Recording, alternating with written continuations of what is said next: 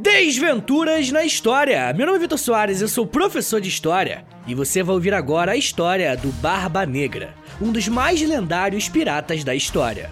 É um texto do Marcelo Vieira. Roda a vinheta e vamos pra história!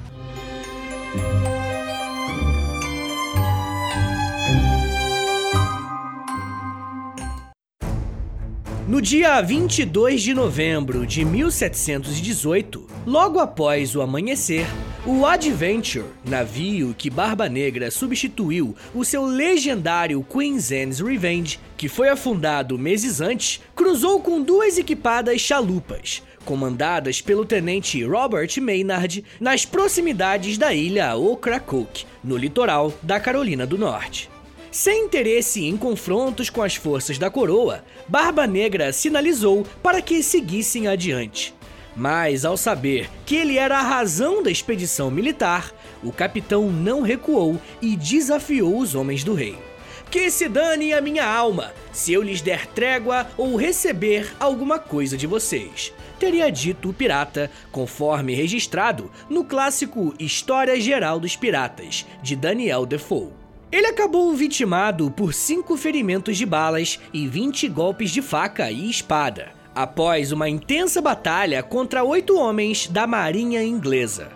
Desde então, sobram dúvidas e polêmicas acerca de Barba Negra e da sequência de acontecimentos que levaram à sua morte, das quais a verdadeira identidade do pirata, provavelmente nascido em Bristol, na Inglaterra, no ano de 1680, é uma das menos instigantes. Sabe-se, por exemplo, que o seu nome era Edward, mas o seu sobrenome, que era grafado Ditch, Tati, Titi, dependendo da fonte, provavelmente foi alterado.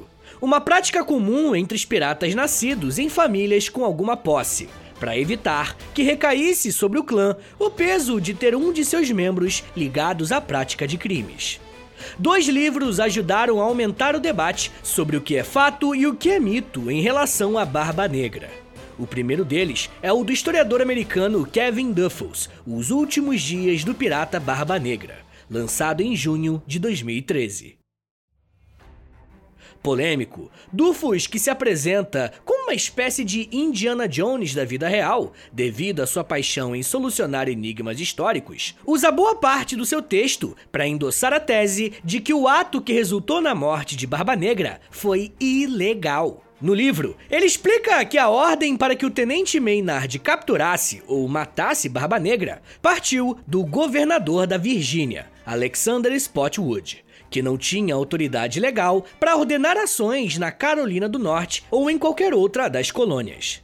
Na época, as colônias não eram apenas independentes umas das outras, como obedeciam também a diferentes modelos de governo.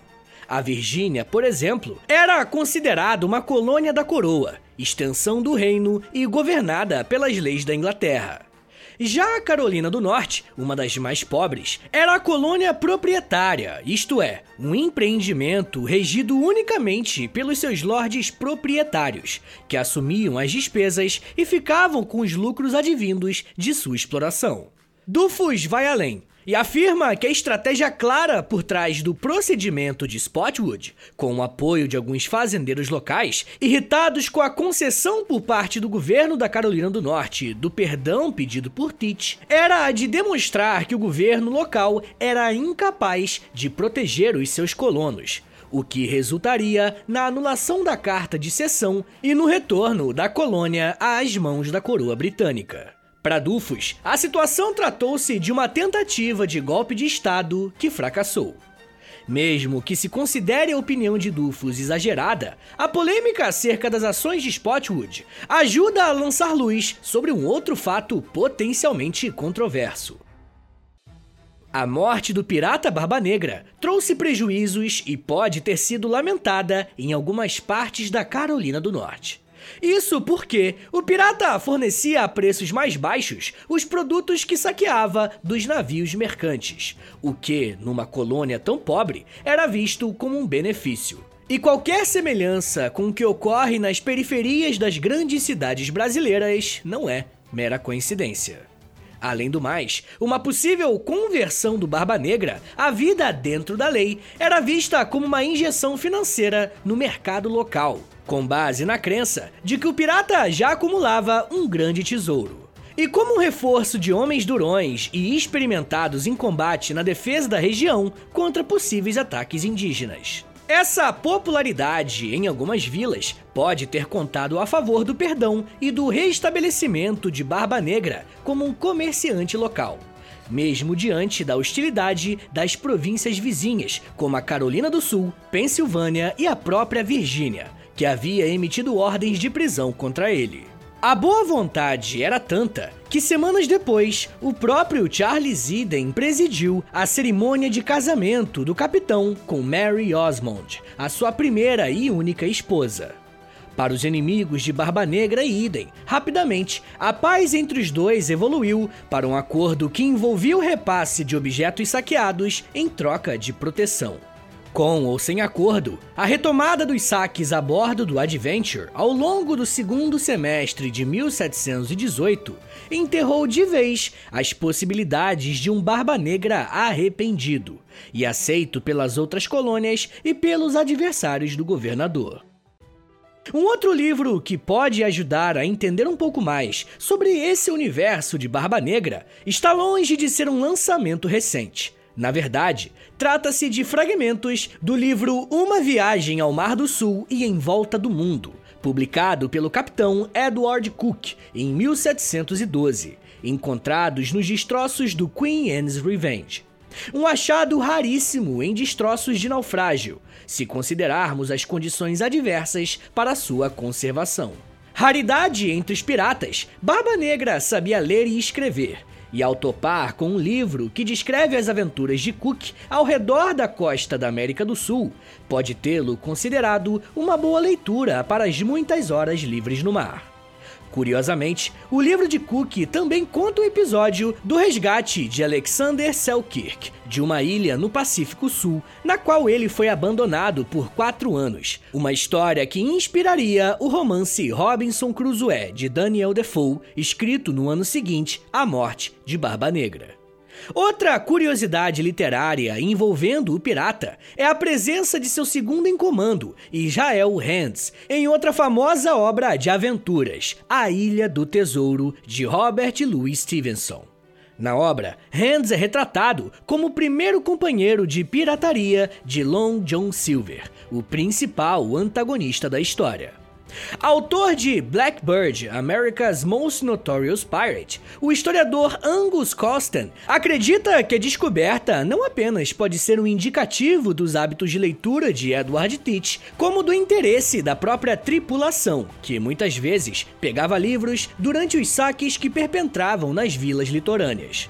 Falar do Barba Negra é necessariamente também se referir ao Queen's Anne's Revenge, a vingança da Rainha Anne o navio com o qual ele aterrorizou a região durante poucos mais intensos meses.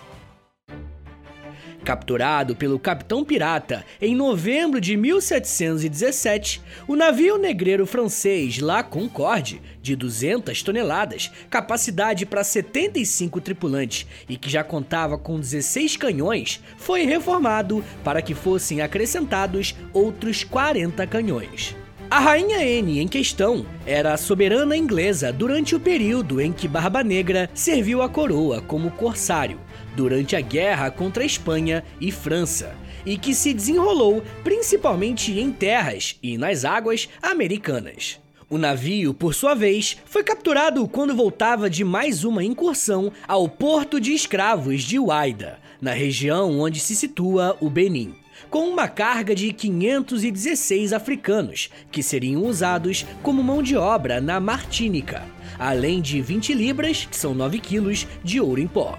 Depois da batalha pela conquista do navio, Barba Negra deixou os escravos em terra, levou uma parte da tripulação e liberou os oficiais para partir em um navio menor, que eles nomearam de Manvus Reencontre ou Mau Encontro. Com vingança devidamente aparelhado, Edward Teach deu o seu mais audacioso golpe, o bloqueio do porto de Charleston, na Carolina do Sul. Durante uma semana, a frota do pirata, composta de quatro navios e 400 homens, se posicionou de maneira a capturar os navios que entravam ou saíam da cidade, saqueando-os. Um dos pedidos do pirata para libertar o porto e os reféns tomados foi uma caixa de medicamentos entregue alguns dias depois. Os dias de terror do infame navio, no entanto, não se prolongaram.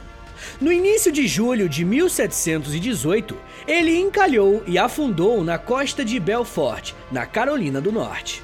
Os restos da embarcação foram localizados quase 250 anos depois, em 1996.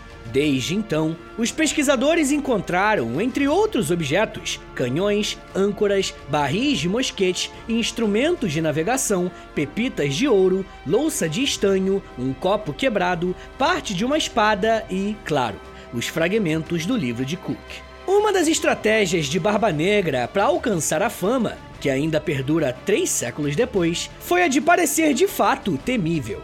Ciente da importância da sua imagem para difundir o terror em suas potenciais vítimas, ele não economizava na pirotecnia. Muitas vezes apresentava-se em batalha com fitas multicoloridas presas à sua barba longa e selvagem.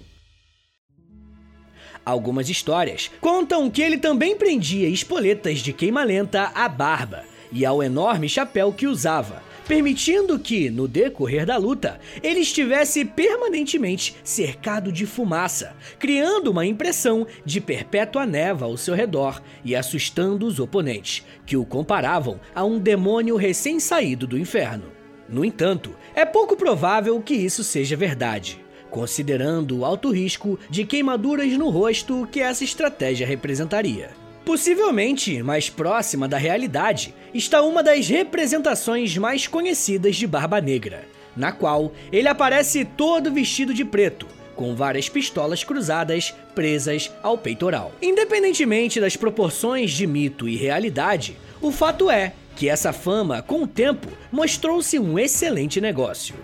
Diante da abordagem de Barba Negra e de seus homens, as vítimas desistiam sem sequer lutar numa excelente relação custo-benefício para o capitão e sua relativamente reduzida tropa, causando menos danos aos navios capturados. A baixa letalidade, segundo alguns historiadores, pode ser comprovada pela ausência de registros de mortes atribuídas diretamente à Barba Negra.